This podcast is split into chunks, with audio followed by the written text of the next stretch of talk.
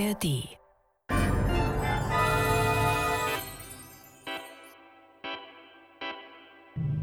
Das war morgen. Der Science-Fiction-Podcast mit Isabella Herrmann und Eiki Mira. Herzlich willkommen zurück bei Das war morgen.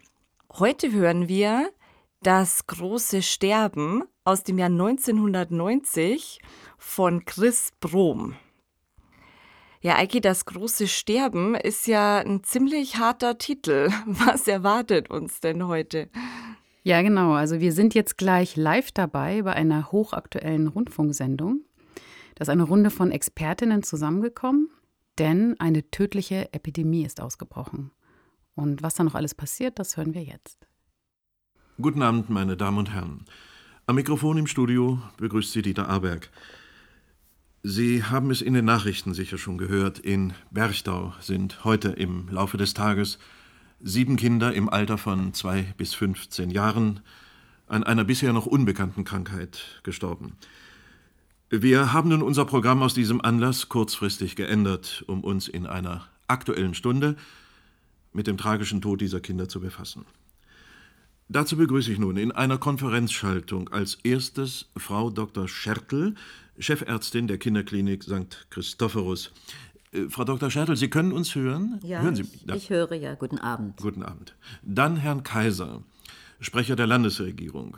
Herr Kaiser ist freundlicherweise für Gesundheitsminister Werming eingesprungen. Der Minister selber ist leider verhindert. Ja, guten Abend, Herr Aberg. Ich bin froh, dass Sie mir an dieser Stelle Gelegenheit geben, ein paar Richtigstellungen vorzunehmen. Selbstverständlich. Zuerst- Gleich, gleich, Herr Kaiser. Bevor wir mit unserem Gespräch beginnen, möchte ich doch erst noch die anderen Teilnehmer vorstellen. Ja, Sie werden entschuldigen Sie, es ist wichtig. Die verzerrte Berichterstattung der Medien über die Vorgänge in Berchtau hat leider zu einer Verunsicherung der Bevölkerung geführt. Herr Kaiser. Und deshalb ist es meine Pflicht, darauf hinzuweisen, dass überhaupt kein Grund zur Beunruhigung besteht.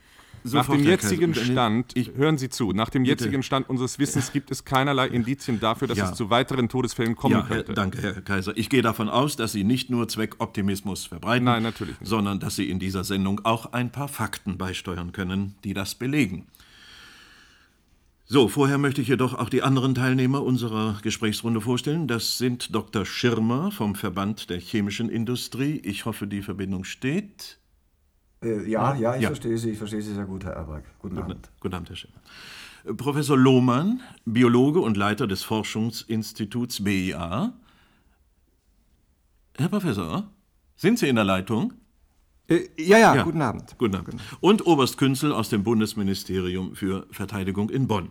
Jawohl, guten Zuvor Abend. halte ich. Bitte? Um es gleich Ja, vorwegzunehmen. Herr Aberg, bei den Verlusten an Menschenleben in Berchtau handelt es sich um ein rein ziviles Problem und nicht um ein militärisches. Hm. Insofern ist mir der Grund für meine Teilnahme an diesem Gespräch nicht ganz einsichtig. Wenn Sie jedoch der Meinung sind, dass ich irgendetwas zur Aufklärung des Unglücks beitragen kann, bin ich dazu selbstverständlich bereit. Ich bin der Meinung. Vielen Dank, Herr Oberst. Zuvor halte ich es allerdings für erforderlich, unsere Zuhörer zu informieren, wo Berchtau liegt und was die Lage des Ortes so prekär macht.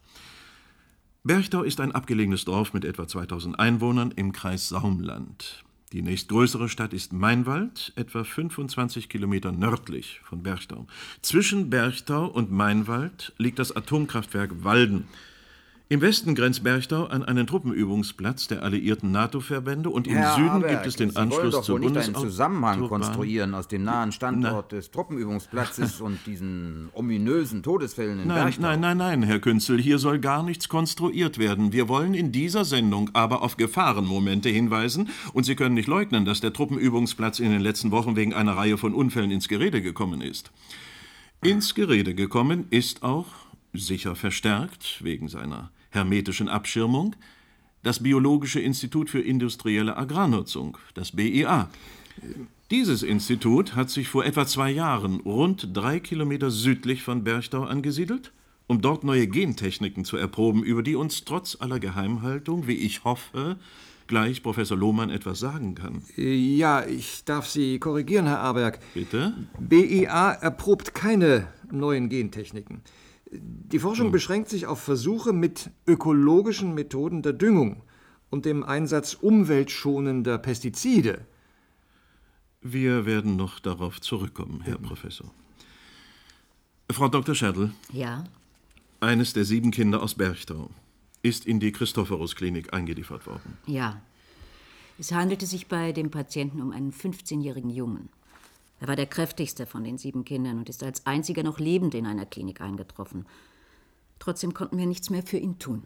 Teilen Sie den Optimismus von Herrn Kaiser, dass es keine weiteren Todesfälle mehr geben wird? Das lässt sich so mit Sicherheit nicht sagen. Ich sträube mich natürlich gegen die Vorstellung, dass es sich um eine Epidemie handeln könnte. Aber als Ärztin muss ich mich auf das Schlimmste gefasst machen. Ja, also äh, da muss ich aber widersprechen, Frau Dr. Schertl. Ja? Äh, Ich halte es für unverantwortlich, die Menschen ohne Grund in Panik zu versetzen. Ja, und ich frage mich, wie Sie das mit dem ärztlichen Berufsethos vereinbaren. Danach ist es doch die Pflicht eines jeden Arztes, den Menschen zu helfen. Nicht aber sie äh, zu verunsichern oder ihnen Angst einzujagen. Sie brauchen mich nicht zu belehren, Herr Kaiser. Gerade unser Berufsethos zwingt mich dazu, die Bevölkerung zu warnen. Und deshalb kann ich allen Betroffenen nur dringend raten, schon bei den geringsten Symptomen einen Arzt aufzusuchen. Ich wiederhole, Frau Dr. Äh, Schertl. bitte, Herr Kaiser, Augenblick bitte. Äh, Frau Dr. Schertl, was sind das für Symptome? Worauf sollen die Eltern bei ihren Kindern achten? Primär sind es Atembeschwerden, ähnlich dem Anfangsstadium von Asthmakranken. Und im Endstadium kommt dann die Atemtätigkeit ganz zum Stillstand. Eine neuartige Lungenerkrankung? Nein, nein, es handelt sich nicht um eine Insuffizienz der Lunge, sondern um eine Form von Paralyse. Eine Lähmung, die das Atemzentrum im Gehirn betrifft. Was kann man denn gegen diese Krankheit tun, sofern sie rechtzeitig erkannt wird? Nichts. Das heißt noch nichts. Alle Medikamente, die den kranken Kindern verabreicht worden sind, haben sich leider als wirkungslos erwiesen. Und wie kann man sich gegen die Krankheit schützen? Auch dazu lässt sich nach dem jetzigen Erkenntnisstand nichts Definitives sagen. Hm, Einspruch. Ich weiß zwar nicht, woher Frau Dr. Schertl ihr Wissen bitte, hat. wollen Sie aber sich noch bitte einen Augenblick gedulden, Herr Kaiser? Sie können gleich dazu Stellung nehmen. Ich habe nur noch eine Frage, Frau Dr. Schertl, eine Ja? Frage. Wenn es offensichtlich überhaupt keine Hilfe gegen diese Krankheit gibt, warum dann noch einen Arzt aufsuchen? Gerade weil es für diese Krankheit in der Schulmedizin keine Parallelen gibt, müssen wir Ärzte die Gelegenheit bekommen, um, um am akuten Fall Erfahrungen zu sammeln. Nur so wird es möglich sein, die Ursache der Erkrankungen herauszufinden. Danke, Frau Dr. Schertl. Bitte. So, bitte, Herr Kaiser, Sie hatten doch Protest angemeldet. Bitte. ja, Ja, ja, erheblichen. bitte Sie. Sehen Sie, unser Gesundheitsministerium hat ja nicht geschlafen, sondern gleich nach Bekanntwerden der ersten Todesfälle Professor Traupe damit beauftragt, eine Kommission aus namhaften Wissenschaftlern zu berufen. Ja, diese Kommission hat ihre Arbeit bereits aufgenommen, nämlich die Ursache der tödlichen Erkrankungen herauszufinden und, falls erforderlich, geeignete Gegenmaßnahmen zu ergreifen. Ich habe mich noch vor Beginn äh, dieser Sendung über den Stand der Ermittlungen erkundigt und bei dieser Gelegenheit hat mir Professor Traupe persönlich versichert, dass es sich bei den Todesfällen aller Wahrscheinlichkeit nach um eine äh, Zufallsserie von Vergiftungen handelt, deren Ursachen schon bald bekannt sein wird. Von einer Epidemie kann also wirklich keine Rede sein. Eigenartigerweise, Herr Kaiser, arbeiten die Väter der verstorbenen Kinder ohne Ausnahme bei den Vereinigten Chemiewerken in Mainwald. Herr Dr. Schirmer, ich möchte Sie fragen, könnte es da nicht möglicherweise einen Zusammenhang geben? Nein, also kategorisch nein. Sie haben doch eben gehört, was Herr Kaiser gesagt hat. Selbstverständlich. Ursächlich für die Todesfälle waren Vergiftungen, und zwar bei den Kindern und nicht bei den Vätern. Ich weiß nicht, vielleicht haben die Kinder giftige Pilze im Wald gefunden oder gefährliche Dämpfe geschnüffelt. Man weiß ja nie, was die Jugend heutzutage alles Also bitte, ich fürchte, dass wir es uns damit ein bisschen zu leicht machen, Herr Schirmer. ja? ich bitte Sie. Bevor die Todesfälle nicht eindeutig geklärt sind, sollten wir doch eher davon ausgehen, dass wir es mit einer noch unbekannten Ursache zu tun haben. In solchem Fall wäre nicht auszuschließen, dass die Väter ihre Kinder als Krankheitsträger angesteckt haben könnten. Ja, aber Herr Aberg, Krankheitsträger wovon? Das frage ich Sie. Ja, die Vereinigten Chemiewerke in Mainwald produzieren nichts, was besonders gesundheitsschädlich wäre. Alle Werke unterliegen der regelmäßigen Kontrolle durch die Gewerbeaufsicht und der Arbeitsschutzbehörde.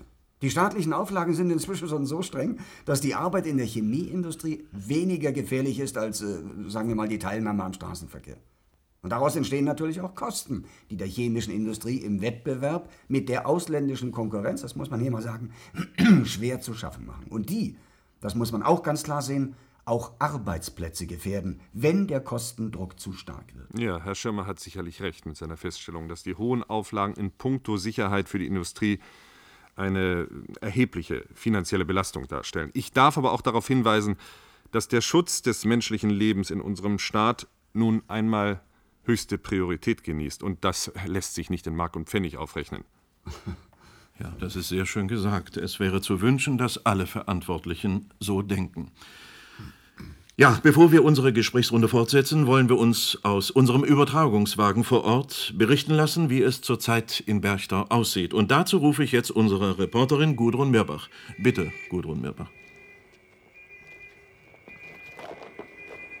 Bin ich auf Sendung? Okay. Wir stehen mit unserem Übertragungswagen ungefähr zwei Kilometer nördlich von Berchtau auf der Strecke nach Mainwald. Die Straße ist gesperrt. Eine ganze Hundertschaft der Bereitschaftspolizei ist aufgeboten worden, um niemanden nach Berchtau rein oder aus Berchtau herauszulassen. Ich habe mich bemüht, einen Verantwortlichen zu finden, der bereit gewesen wäre, eine vernünftige Erklärung für diese Maßnahme zu liefern, bislang vergebens. Das Einzige, was ich von offizieller Seite zu hören bekam, war ein lapidares Kein Kommentar und die Aufforderung, sofort umzukehren.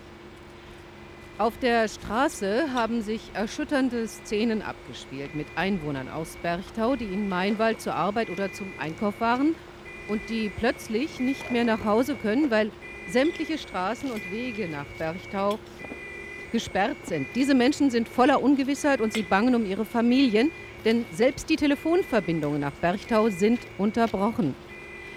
Vor wenigen Minuten ist hier ein kräftig aussehender Mann mitten auf der Straße zusammengebrochen. Die Diagnose des Notarztes lautete auf Herzversagen, aber war es das wirklich?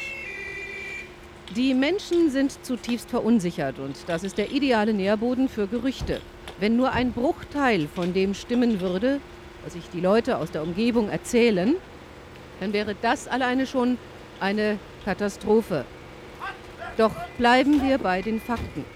Schon auf der Fahrt hierher hatten wir ein recht merkwürdiges Erlebnis, als wir in der Nähe von einer Streife der Militärpolizei angehalten und durchsucht worden sind. Angeblich handelt es sich bei dieser Aktion Entschuldigung, nur um eine Übung der Militärpolizei zur Fahndung nach Deserteuren vom nahegelegenen Truppenübungsplatz. Die Tatsache, dass die Zivilbevölkerung in militärische Übungen einbezogen wird, stimmt jedoch sehr nachdenklich. Und es drängt sich die Frage auf, ob da nicht doch ein Zusammenhang mit den Ereignissen in Berchtau besteht. Ich werde der Sache nachgehen und mich wieder melden. Ja, geben Sie mir mal die Unterlagen. Danke, Gudrun Mirbach. Ja, Nein, ich möchte bitte. ich muss gestehen, der Bericht unserer Reporterin hat mich sehr betroffen gemacht. Und ich meine, dass wir jetzt unseren Zuhörern Gelegenheit geben sollten, bei uns anzurufen. Wenn Sie also zu unserem Thema eine wichtige Information haben oder wenn Sie Fragen an unsere Expertenrunde haben, dann bitte rufen Sie uns an. Herr Kaiser, die totale Abgrenzung eines Dorfes von der Außenwelt in Friedenszeiten ist, also gelinde ausgedrückt, recht ungewöhnlich. Und ein solcher Vorgang dürfte ja wohl auch einmalig sein. Auf jeden Fall steht doch aber diese Maßnahme im krassen Widerspruch zu Ihrer verharmlosenden Darstellung der Vorfälle in Berchtau. Ja, meinen Sie nicht, dass es jetzt Nein. an der Zeit wäre, die Bevölkerung darüber aufzuklären, was wirklich in Berchtau geschieht? Also, Herr Aberg, jetzt dramatisieren Sie aber ein bisschen und ich glaube nicht, dass dies der Sache besonders dienlich ist.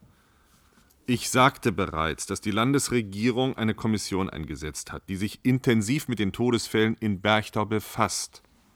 Dazu sind natürlich auch Untersuchungen und Befragungen der Bevölkerung vor Ort erforderlich. Ein Erfolg dieser Untersuchungen kann aber nur gewährleistet sein in einem Klima der Abgeschiedenheit und äh, der Ruhe. Was wir am wenigsten gebrauchen können, sind Sensationstourismus und aufdringliche Reporter, die unsere Wissenschaftler bei der Arbeit behindern. Sehen Sie, aus diesem einfachen Grund hat sich die Landesregierung gezwungen gesehen, Berchtau eine Zeit lang für den Durchgangsverkehr zu sperren. Ja, aber damit ist doch nicht erklärt, warum es selbst Einwohnern aus Berchtau nicht gestattet ist, in ihr Dorf Ja, zurückzukehren. nun, wahrscheinlich handelt es sich da um ein oder zwei Einzelfälle, die auf ein Missverständnis zurückzuführen sind. Eine Überreaktion der Polizei vielleicht.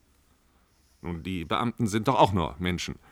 Aber lassen Sie mich hier in aller Deutlichkeit sagen, dass solche Maßnahmen nicht beabsichtigt sind. Ich werde mich persönlich darum kümmern, dass Ähnliches nicht wieder vorkommt. Ja, gut, das klingt ja wirklich sehr beruhigend. Bitte? Ja. Ach, wir müssen kurz für eine Verkehrsmeldung unterbrechen. Ja, sorgen Sie dafür, dass Ja. Ich äh. Oberst Künzel, Jawohl. Sie haben den Bericht von Gudrun Meerbach gehört. Jetzt sind Sie dran. Fragen Sie. Hat sich diese Explosion oder diese Verpuffung vor vier Tagen auf dem Truppenübungsplatz bei Berchtau zugetragen? Ja. Trifft es zu, dass seit diesem Vorfall eine ganze ABC-Einheit unter Quarantäne steht? Ja. Ja, dann haben Sie mich vorhin angelogen. Nein. Und die Toten und Verletzten? Hat es nie gegeben. Das Ganze war eine Übung. Ich sagte ja bereits, dass ich dem Truppenübungsplatz erst gestern einen Besuch abgestattet habe. Speziell, um mich über den Verlauf dieser Übung zu informieren. Sie war sehr realistisch angelegt und wie sich gezeigt hat, ein voller Erfolg. Eine Gefährdung der Zivilbevölkerung hat nie bestanden und es besteht auch jetzt keine. Zumindest nicht von Seiten des Militärs. Vielleicht darf ich bei dieser Gelegenheit erwähnen, dass unser politischer Auftrag lautet, unser Land und das deutsche Volk gegen Bedrohungen und Angriffe von außen zu schützen, nicht aber dem eigenen Volk zu schaden. Sie müssen mir schon glauben, Herr Aberg, dass wir diesen Auftrag sehr ernst und sehr genau nehmen. Hoffentlich. Trotzdem darf eine gesunde Portion Misstrauen wohl angebracht sein. Stichwort neue Erkrankungen und Todesfälle, Herr Kaiser.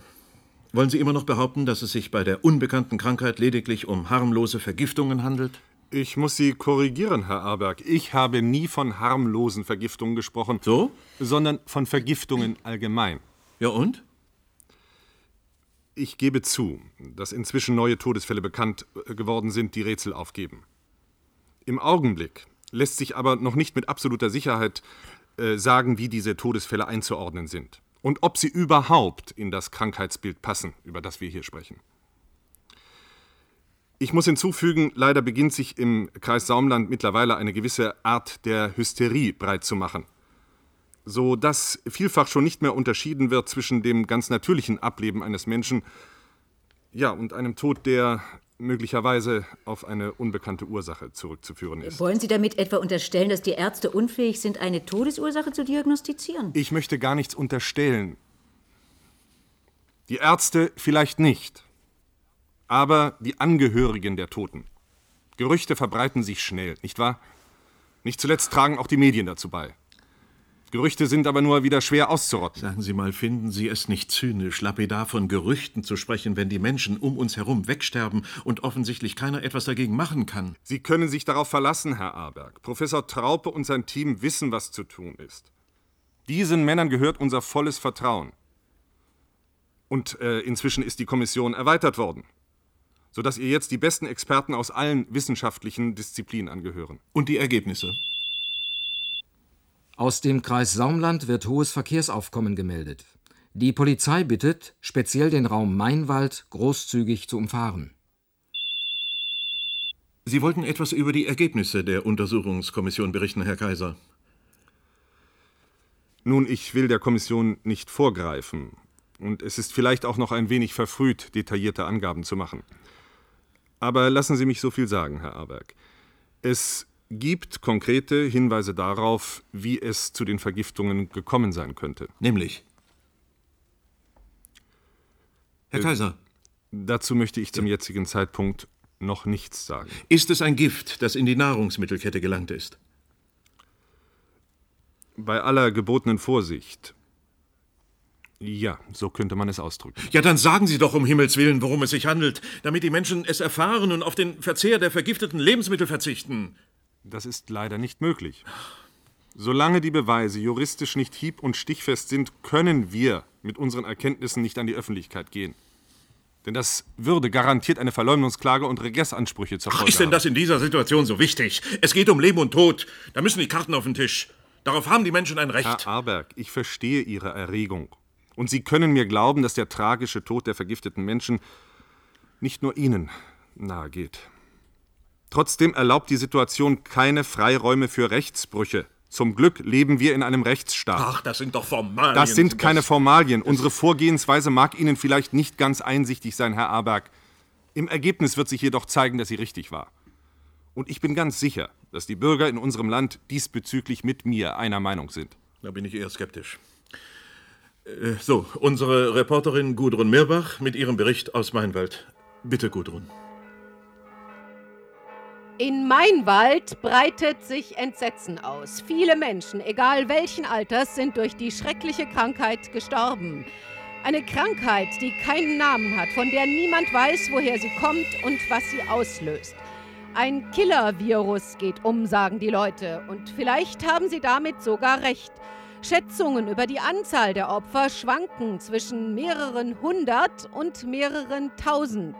Man hat die Übersicht verloren. Die Ärzte sind total überlastet. Alle Krankenhäuser melden Überfüllung. Sanitäter verschiedener Hilfsorganisationen sind pausenlos im Einsatz. Die Beerdigungsinstitute haben Hochkonjunktur. Lautsprecherwagen der Polizei fahren durch die Straßen und mahnen die Bevölkerung zur Ruhe und Besonnenheit. Die Kirchenglocken läuten und rufen die Gläubigen zum Gebet in dieser schweren Stunde. Noch sind die Menschen wie gelähmt. Fast apathisch verharren sie in der Hoffnung, der Killer-Virus möge an ihnen vorbeigehen. Doch unter der Oberfläche brodelt es und es steht zu befürchten, dass sich die Massen schon bald in ihrer Verzweiflung aufbäumen werden. Aufbäumen gegen ein Schicksal, das sie nicht verdient haben. Und dann wird ihr Zorn schrecklich sein. Ich melde mich wieder. Gudrun? Gudrun, bist du okay? Verehrte Zuhörer, die Verbindung zu unserem Übertragungswagen ist leider abgebrochen. Wir machen hier weiter. Frau Dr. Schertl, Ihr Verdacht, dass es sich bei der Krankheit um eine Epidemie handeln könnte, hat sich auf schreckliche Weise bestätigt. Ja, ja, das wäre mir lieber gewesen, ich hätte mich geirrt. Ja, was wäre denn jetzt nach Ihrer Meinung nach zu tun? Ich kann mir nicht vorstellen, dass das unbekannte Virus oder was immer der Auslöser dieser schrecklichen Epidemie sein mag, buchstäblich aus dem Nichts entstanden ist. Nein, es, es muss eine Ursache geben und es muss Wissenschaftler und Laboranten geben, die ihr Wissen zurückhalten. Vielleicht aus Furcht oder aus Scham. Wir können nur hoffen, dass diese Leute noch am Leben sind und dass sie sich quasi in letzter Sekunde auf ihre Verantwortung gegenüber der Menschheit besinnen. Denn nur wenn diese Leute ihr Wissen preisgeben, wird es eventuell möglich sein, noch rechtzeitig ein Gegenmittel herzustellen. Das sind ja trübe Aussichten. Ja. Was sagen Sie denn dazu, Herr Kaiser? Halten Sie denn noch immer an Ihrer Vergiftungstheorie fest? Ähm, die Lage ist ernst, keine Frage. Ja. Trotzdem sehe ich das nicht ganz so pessimistisch wie Frau Dr. Schertl. Denn ähm, nach meinen letzten Informationen steht unser Expertenteam unter der Leitung von Professor Traupe äh, kurz vor dem Durchbruch in den Bemühungen, Herr über die Krankheit zu werden. Äh, ich kann deshalb unsere Bürger draußen im Land nur auffordern, Ruhe zu bewahren und sich ein bisschen in Geduld zu üben.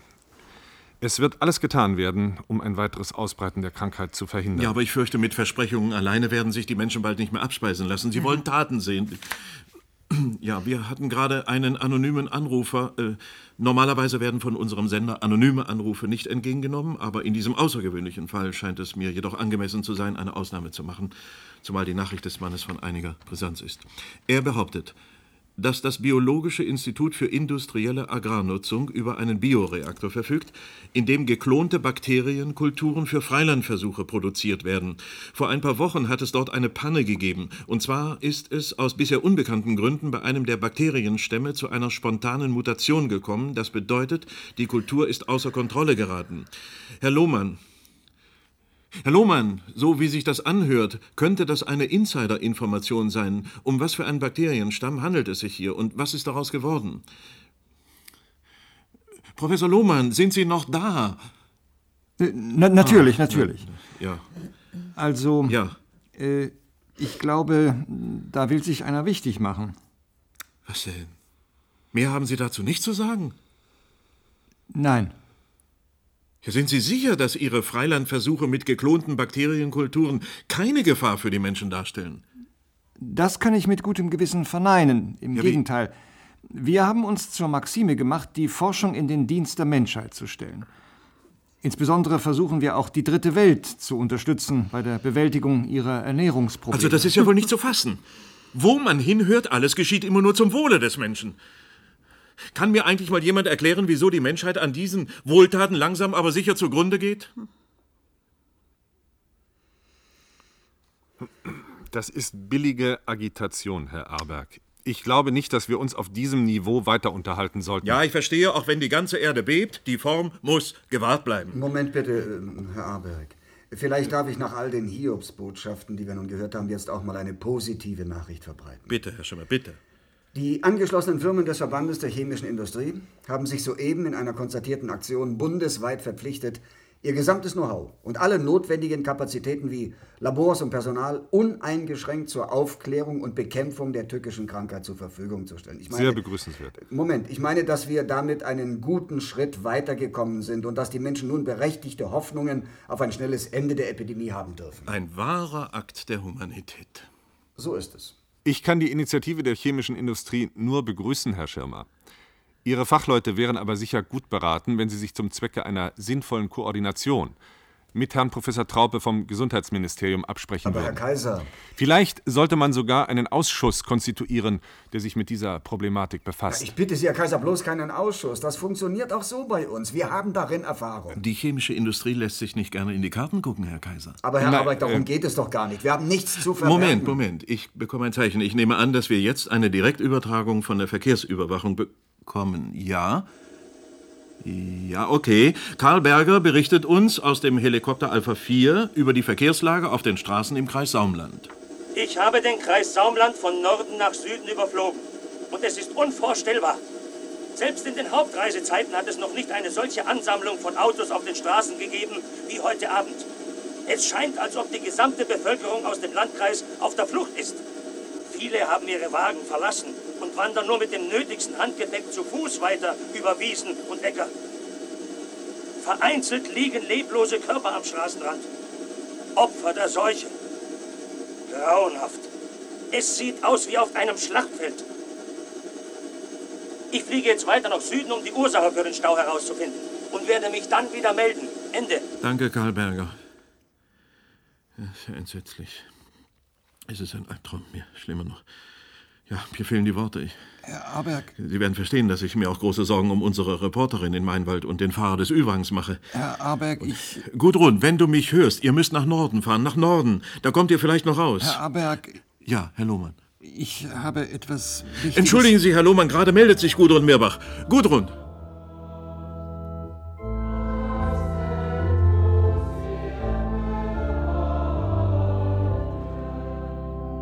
Ich befinde mich in der St. Johanneskirche am Stadtrand von Mainwald.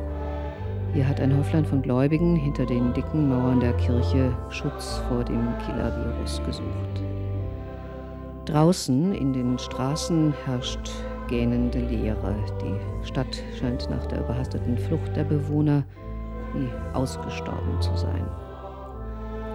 Verstreute Gepäckstücke liegen auf den Gehwegen, aber auch ein paar Leichen. Vereinzelt sind Plünderer am Werk.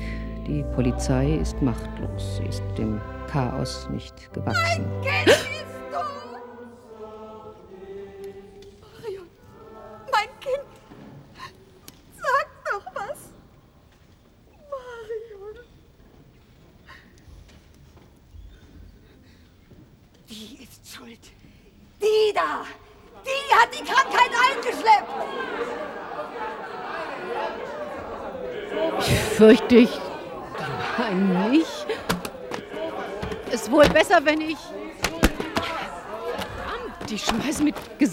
Gesangbüchern nach mir. Ich muss hier weg.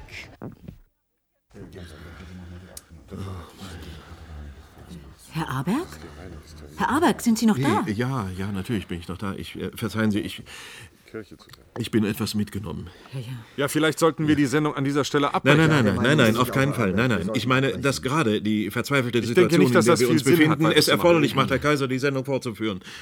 Herr Lohmann, Herr Lohmann, ich hatte Sie vorhin leider unterbrechen müssen, um unsere Reporterin zu Wort kommen zu lassen, aber jetzt sind Sie dran. Herr Lohmann? BIA hat militärische Forschung. Ich Mein reiche Gott, das sind ja ungeheuerlich. In dieser Stunde der nationalen Ja, ja, ja, später, Herr Künzel. Jetzt ist Herr Lohmann, dran. Was wollten Sie sagen, Herr Lohmann? Wir brechen die Sendung jetzt ab. Der Epidemie in der deutschen Bevölkerung. Seien Sie doch mal ruhig, Herr Künzel. Darf nicht länger verschwiegen werden, dass feindliche Agenten Was ist mit der militärischen Forschung, Herr Lohmann? auf unser Land verantwortlich Bitte sind. Ich lasse mich nicht dafür benutzen, an so einer Sendung es unserer teilzunehmen. Abwehr jedoch gelungen, Halten Sie doch mal den Mund, Herr das Künzel! Aufzuspüren und Das unschädlich zu ist ja Agitation und keine Information. Wen soll ich fragen, Herr Lohmann, wen? Werden, den Giftcode fragen Sie, Oberst. Ja. Oberst, Wählkinder. Welcher Oberst? Ich appelliere an die deutsche Nation, sich auf ihre alten. Tugenden zu besinnen. Fragen Sie, Oberst Gehorsam Künze. gegenüber der Obrigkeit. Denn nur so wird es uns gelingen, die ungeheure Herausforderung, vor die wir uns Ja, bitte. Herr Künzel, jetzt reicht's! Es ist ja ganz dringend jetzt.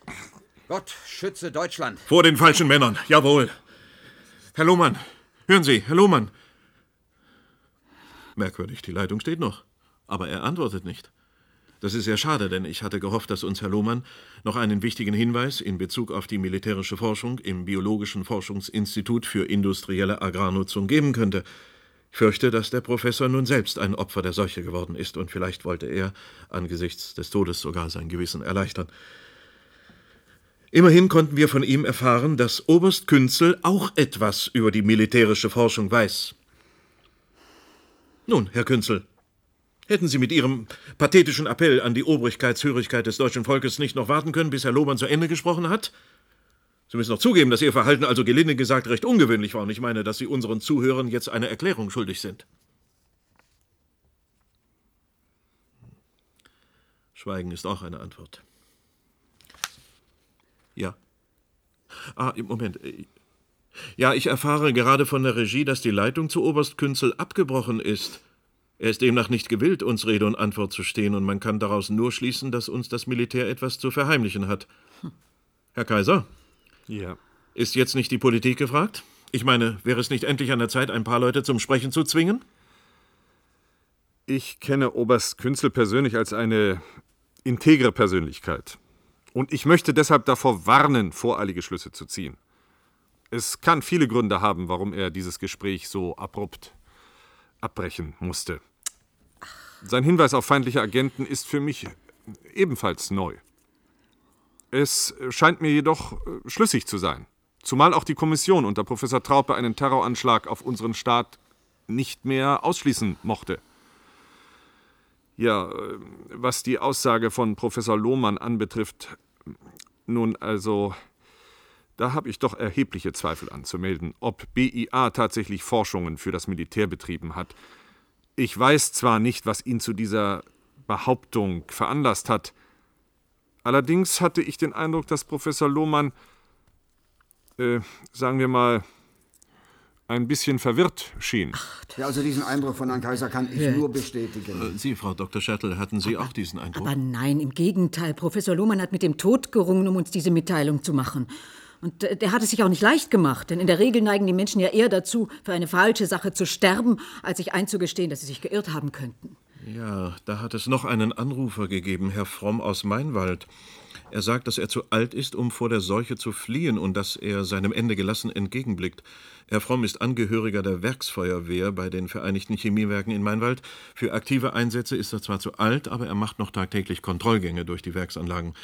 Vor etwa einem Monat hat sich im Labortrakt der Vereinigten Chemiewerke ein Großbrand ereignet, der hinterher vor der Presse als belanglos heruntergespielt worden ist.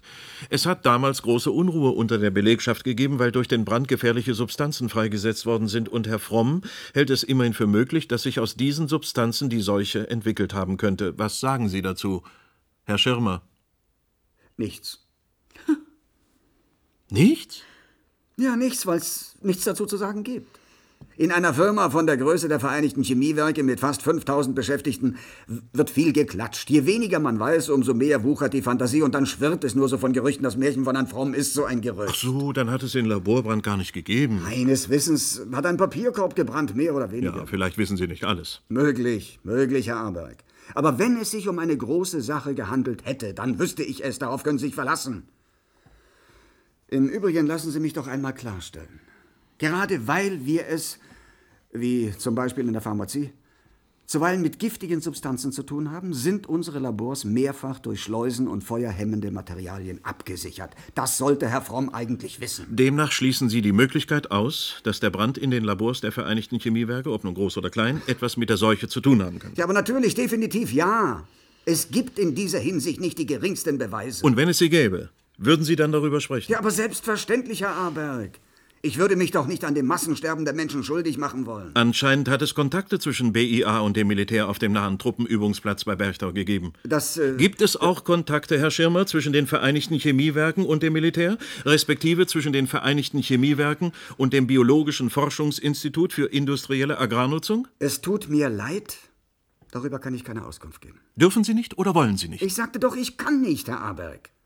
Warum fragen Sie nicht die Geschäftsführung der Vereinigten Chemiewerke? Ich habe als Vertreter des Verbandes der chemischen Industrie keinen Einblick in die Interna unserer Firma. Augenblick, ein Anruf.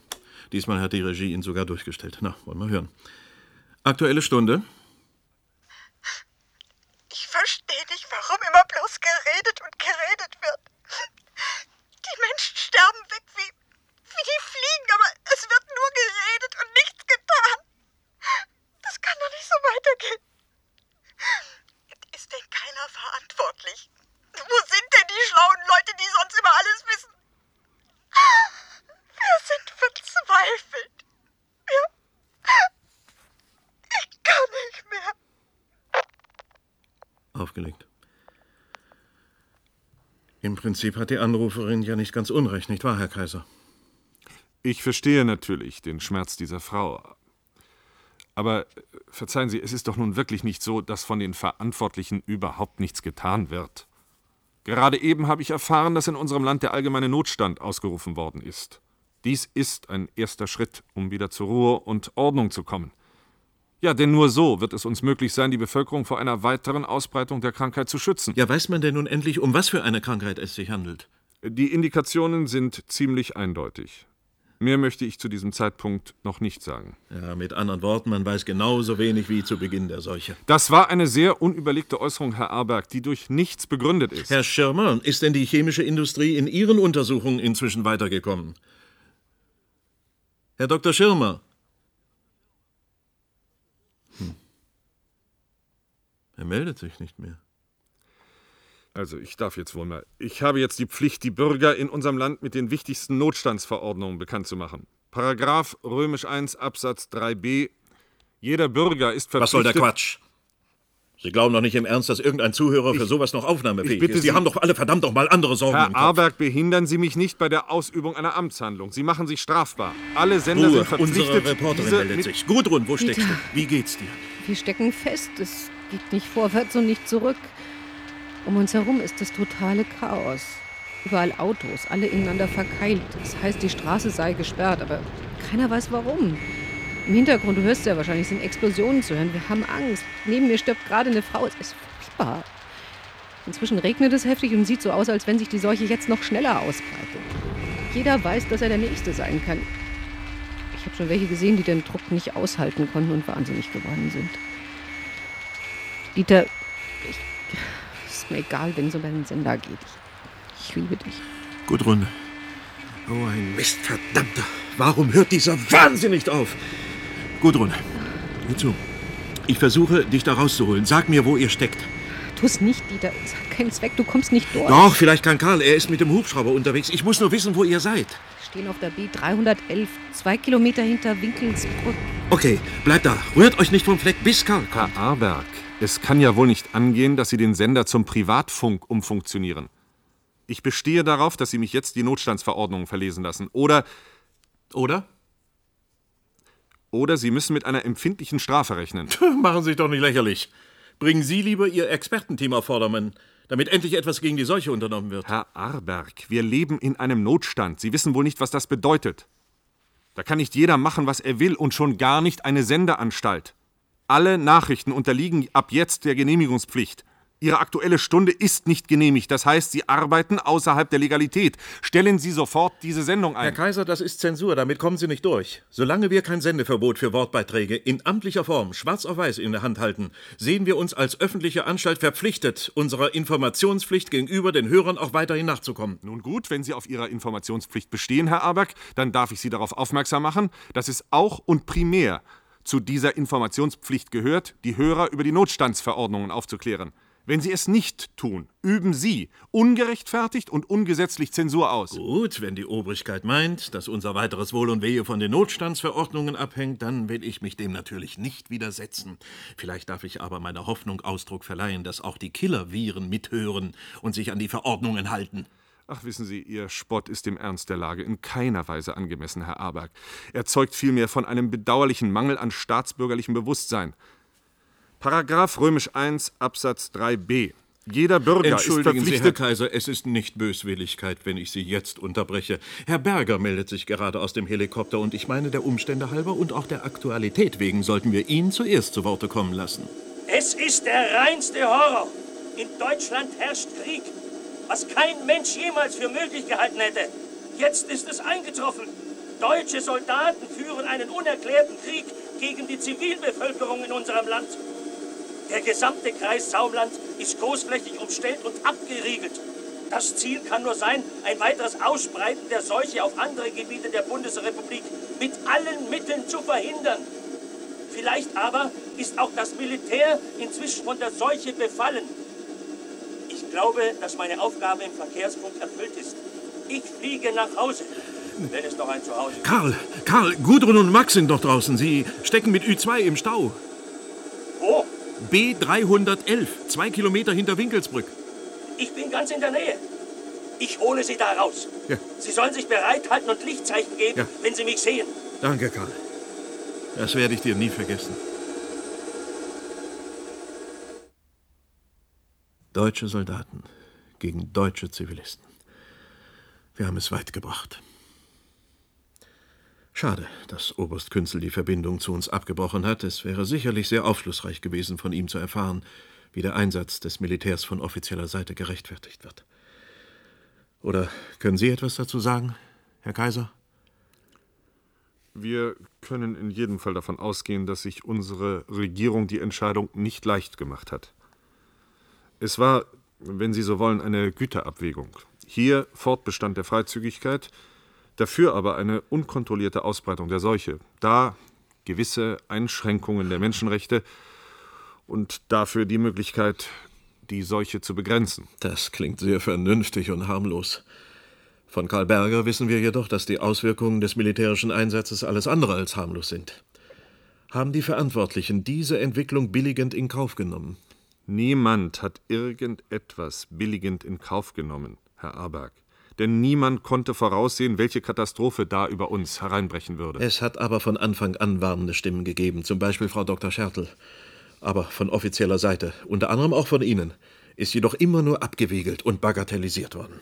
Sie können unsere Regierung doch nicht für die Epidemie verantwortlich machen.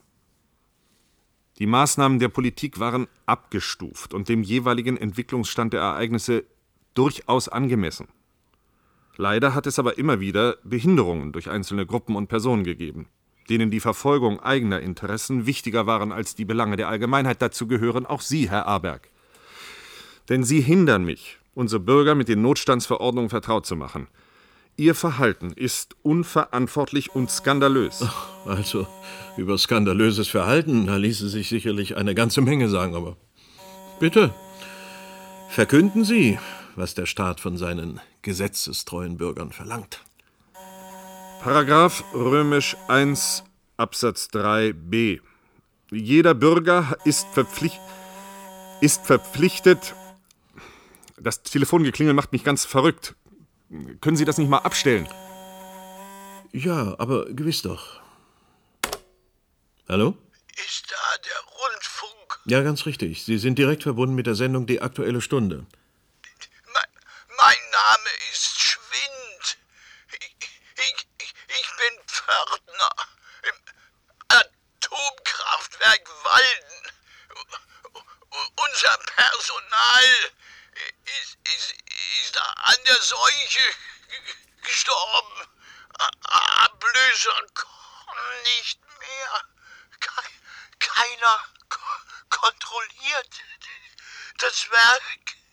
Einer muss Reaktoren abschalten.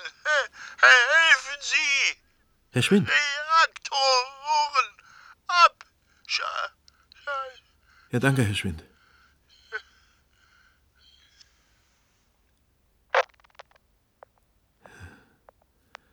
Er hat versucht, der Menschheit einen letzten Dienst zu erweisen. Ob es ihm auch gelungen ist? Herr Kaiser, besteht die Möglichkeit, Fachleute zum AKW Walden zu schicken, um es stillzulegen? Herr Kaiser, warum antworten Sie nicht? Man kann doch so ein Werk nicht sich selbst überlassen. Herr Kaiser. Ach so. Die Leitung ist unterbrochen. Ja. Welche Gründe ihn auch immer bewogen haben könnten, sich aus unserer Konferenzschaltung hinweg zu stehlen, wir können nur hoffen, dass er rechtzeitig Maßnahmen einleitet, die eine weitere Katastrophe für die Menschen in dieser Region verhindern. Da er jedoch darauf verzichtet hat, die Notstandsverordnungen zu Ende zu lesen, wird niemand erfahren, was Paragraph römisch 1 Absatz 3b bedeutet. Der Bürger ist verpflichtet, in seiner Wohnung zu bleiben oder sich in geschlossenen Räumen aufzuhalten. Ach, das wussten Sie? Tja. Oh, Gott sei Dank, da meldet sich noch einmal unsere Reporterin Gudrun Mirbe. Karl kommt! Wir haben ihm ein Lichtzeichen gegeben, er fliegt auf uns zu. Andere haben den Helikopter auch gesehen. Alle hoffen auf Rettung, es wird schwierig werden. Max und ich laufen jetzt auf das freie Feld, damit Karl uns an Bord nehmen kann. Ich habe Ü2 entdeckt und befinde mich im Anflug. Da! Gudrun und Max laufen auf das freie Feld. Sehr vernünftig. Sie werden verfolgt. Die wollen alle mit. Verdammt, das sind zu viele. Hoffentlich schaffen sie es vor den anderen. Drei Meter über dem Boden. Zwei Meter. Komm, Gudrun, komm! Ein Meter. Gleich. Gudrun straucht. Max hat sie aufgefangen. Hebt sie den Helikopter. Sie ist an Bord. Max auch. Ich starte durch. Loslassen! Ich kann euch nicht alle mitnehmen. Komm, verdammt, sie hängen in den Fett an den Kufen. Es sind zu viele, zu schwer. Sie sind zu schwer. Ich krieg das Gerät nicht wieder hoch. Sie lassen nicht los, verdammt. Ich verliere die Kontrolle. Oh mein Gott. Alles vergebens. Herr Aberg. Gudrun ist. war. Ich hab's geahnt. Furchtbar. Es war alles umsonst. Die Seuche hat längst schon die Landeshauptstadt erreicht. Das ganze Land ist von ihr befallen. Keine Rettung mehr. Sterben Sie wohl, Herr Aberg. Es gibt kein Wiedersehen. Frau Doktor. Das kann doch nicht Ihr letztes Wort sein. Frau Dr. Schertl.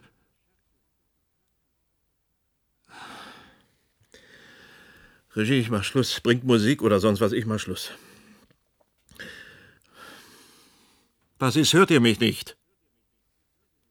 Technik. Ist denn da keiner in der Technik? Schlaft ihr denn alle? Verdammt nochmal, ihr sollt Musik bringen! Wo steckt ihr denn? Ist denn kein Mensch mehr in diesem verdammten Haus? Ihr könnt doch nicht. Tot?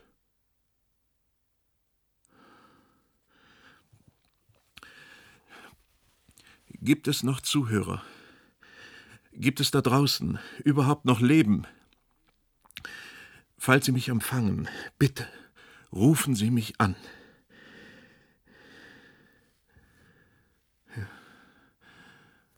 Warum meldet sich denn niemand?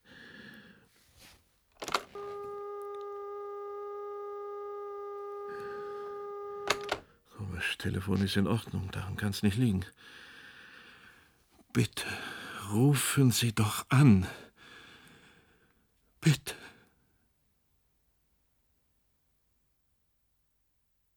Das war das große Sterben von Chris Brom aus dem Jahr 1990.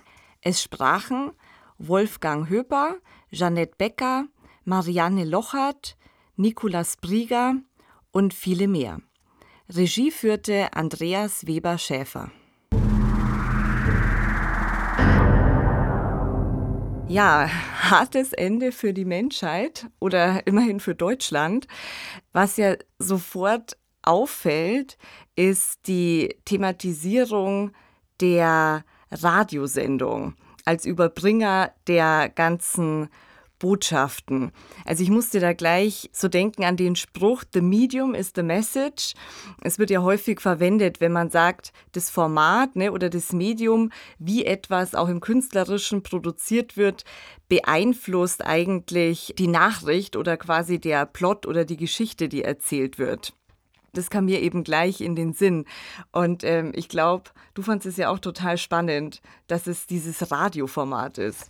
Ja, auf jeden Fall. Also es hat mir sehr, sehr gut gefallen, dass sozusagen das ganze Hörspiel eigentlich diese Live-Sendung ist und dass da sozusagen alles, jeder Plot und jeder Twist in dieser Sendung live passiert. Das finde ich sehr, sehr schön, dass hier eben das Medium selbst benutzt wird, um eine Geschichte zu erzählen.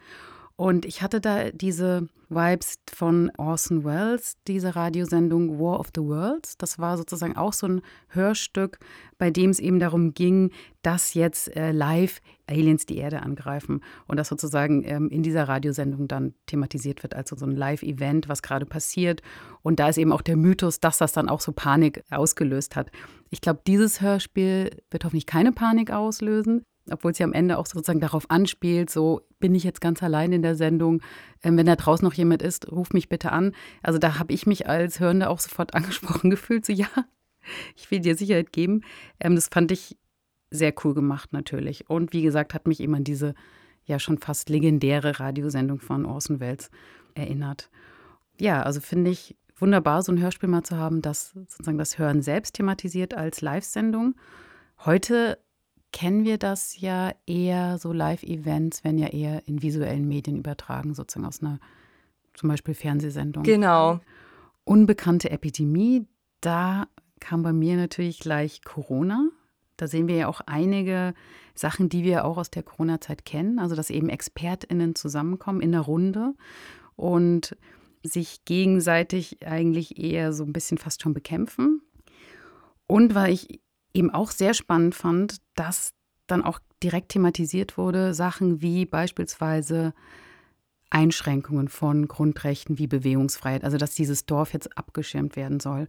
Und dass da auch der Moderator der Radiosendung dann auch gleich nachhakt, Moment, geht das überhaupt? Und wir kennen das natürlich alles, wir haben das ja alles durchgemacht von Corona, dass es eben teilweise wirklich so war, dass Bewegungsfreiheit eingeschränkt worden ist. Und dass es dann plötzlich auch bestimmte Maßnahmen gab, von der Politik weitergegeben, an die wir uns dann halten mussten. Also da habe ich ganz klar wieder mich so zurückversetzt gefühlt und gleichzeitig gedacht, wow, es ist eigentlich super aktuell und da sind viele Sachen, die auch wirklich so eingetroffen sind, die sozusagen hier so eine Dystopie heraufbeschwören sollen, aber die wir eigentlich durchlebt haben. Und auch die Sache, dass es hier ja nur eine Epidemie ist, ist schon furchtbar genug ist. Und wir in Corona ja eine Pandemie, also auf der ganzen Welt, ähm, solche Expertinnenrunden stattgefunden haben und Maßnahmen ergriffen worden sind. Also das fand ich auch wiederum ja, so ein Zurückversetz in die Zeit, aber gleichzeitig auch so, wow, es ist ja echt sehr gut gemacht und sehr aktuell. Und das sind einige Themen, an die man sich fast schon so zurückerinnern kann, die da passieren in der Sendung. Ja, Pandemie ist ja auch so ein, kann man sagen, typisches Science-Fiction-Thema. Und das hat äh, schon sehr früh angefangen. Also Mary Shelley hat schon im Jahr 1826 einen apokalyptischen Science-Fiction-Roman veröffentlicht. Im Original hieß er The Last Man. Und da geht es eben um eine Post-Pandemie-Welt.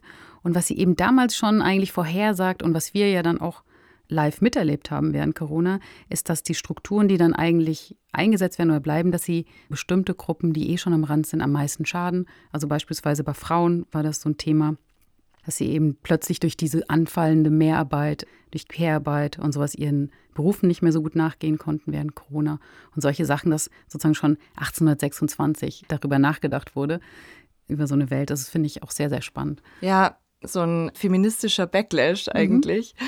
Und was ich auch sehr spannend fand im Hinblick auf die Corona-Pandemie, dass ja in dem Stück selbst dann gar nicht geklärt wurde, was eigentlich der Auslöser war oder was die Epidemie war. Und wenn man jetzt an Corona zurückdenkt, es hieß dann, dass ähm, der Virus auf einem chinesischen Markt von dem Tier auf den Menschen übergesprungen ist. Dann gab es aber auch ein Forschungslabor, ob dann Virus ausgebrochen ist. Also da gibt es ja allerhand Spekulationen. Und soweit mein Wissensstand ist, ist es im Moment eher unklarer als klarer, wo der Virus eigentlich herkam. Und im Stück selbst wird ja noch auf die Spitze getrieben. Ne? Da haben wir dann geheime Militärexperimente und mutierte Forschungsbakterien, Terroranschläge aus dem Ausland vielleicht auch noch. Also da wird ja alles reingebuttert. Und im Grunde möchten die Verantwortlichen dann auch nicht wirklich Verantwortung übernehmen. Und diese ganzen Infos kommen nur scheibchenweise raus oder müssen wirklich aus der Nase gezogen werden, wenn die Situation immer schlimmer wird. Aber ich habe mir auch gedacht, es ist schon auch eine sehr negative Darstellung der Verantwortlichen und der Politik. Und ja, vielleicht auch so eine Richtung Verschwörungstheorie. Also jeder hat was zu vertuschen, alle handeln im eigenen Interesse. Es geht dann auch um die da oben und die schlauen Leute da oben wissen doch sonst immer alles und jetzt doch nicht.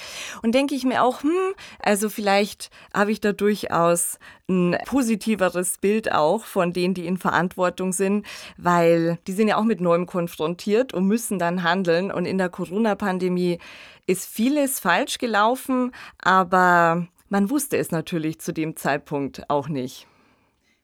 Ja, da möchte ich immer noch mal kurz einhaken, weil ich finde, die Ärztin ist eigentlich ganz gut, oder? Die kommt doch eigentlich ganz gut weg. Die ist da, hört sich ganz vernünftig genau. an, wird natürlich da ein bisschen ja, übersprochen von den anderen Herren in der Runde. Aber ich fand, sie hat da schon ein paar ganz gute Sachen gesagt. Aber was jetzt auch gesagt hast, mit auf die Spitze getrieben, das fand ich auch wiederum so, da entwickelt das Hörspiel für mich auch ein bisschen so eine Art absurden Humor, was da eben alles passiert in dieser Sendung und was da ja alles so ja. Man hat die komplette Gefühlsachterbahn in ja. nur dieser einen Stunde von mhm. Angst, Trauer, Hass, Wut und Liebe. Sündenböcke gesucht, genau. Und das Heil wird in der Religion gesucht, genau. Und dann diese Liebe. Liebeserklärung in der Sendung. Und nicht zu vergessen, diese Helikopterrettungsaktion am Ende fand ich auch sehr, sehr schön. Also ja, ja also es wird immer wilder.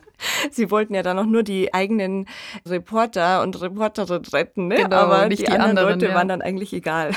Ja, aber das war sehr, sehr schön. Also genau auch diese Radioromanze, wo dann der Radiofunk zum Privatfunk, sagt dann jemand, noch umfunktioniert wird, fand ich sehr schön, diese Liebeserklärung. Und dieses Live-Sterben auch in der Sendung, dass jemand dann plötzlich weg ist und live in der Sendung stirbt, einer der Experten.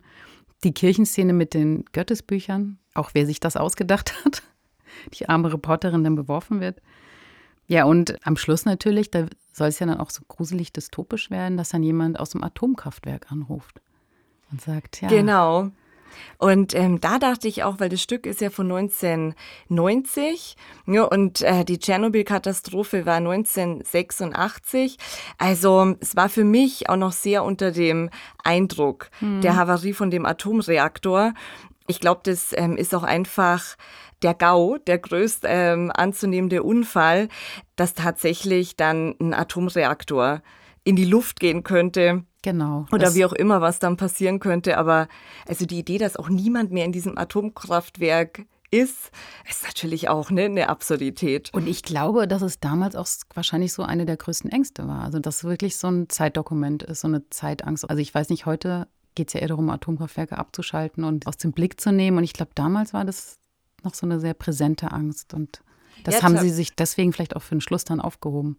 Ja, tatsächlich. Also ich war zu der Zeit auch ein Kleinkind und meine Mutter hat mir durchaus noch erzählt, dass Kinder da nicht draußen spielen ja, dürfen ja. und die Sandkästen und keine Pilze sammeln. Ähm, das ist, glaube ich, uns gar nicht mehr so bewusst. Das ist irgendwie weite Historie. Mhm. Ja, ja, genau. Ich kenne das auch noch.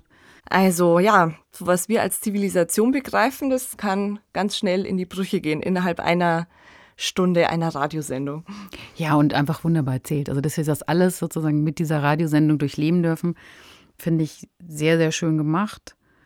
Und am Ende natürlich das Beste, dass er dann alleine in diesem Studio ist und dann uns Hörende anspricht. Bitte ruft an und sagt Bescheid, dass es da noch draußen jemand gibt. Also Dieses auch Durchbrechen sozusagen von dieser dritten Wand, so wie in die Kamera sprechen, jetzt eben uns Hörende direkt anzusprechen, das mag ich natürlich auch sehr gern. Also du hättest ihn gern angerufen. Ja, also auf jeden Fall. Ich hatte kurz überlegt, so, hm, kann ich ein Zeichen geben? Und dann, nein, das ist ja nur ein Hörspiel. Aber der Impuls war kurz da. Ja, und wenn ihr jetzt das Bedürfnis habt, uns Anregungen, Wünsche, Kommentare mitzuteilen. Oder nur ein Lebenszeichen. ja, genau. Oder ein Lebenszeichen. Dann äh, schreibt gerne eine E-Mail an daswarmorgen.swr.de. Wenn ihr Fragen habt, Anregungen, Wünsche oder Kommentare, wir freuen uns über eine E-Mail an daswarmorgen.swr.de und empfehlt uns natürlich gerne weiter. Redaktionell betreut hat diesen Podcast Mareike Mage unter Mitarbeit von Oliver Martin. Chiara Kuch und Tobias Görz haben hospitiert. Produktion Südwestrundfunk 2024. Jede Woche gibt es eine neue Folge in der ARD Audiothek. Achtung, Achtung. Jetzt. Ich kann ohne Hörspiel nicht leben. Das ist eben einfach meine Welt. 100 aus 100. Die Hörspiel Collection. 100 Hörspiele aus 100 Jahren. Klassiker aus den ersten Radiotagen, Gamechanger und Evergreens. Nora Gomringer und Jörg Albrecht präsentieren stilbildende Stücke von den 1920er Jahren bis heute. Der Podcast zum 100-jährigen Jubiläum. Ab 20. Oktober in der ARD Audiothek. Am besten sofort abonnieren und keine Folge verpassen.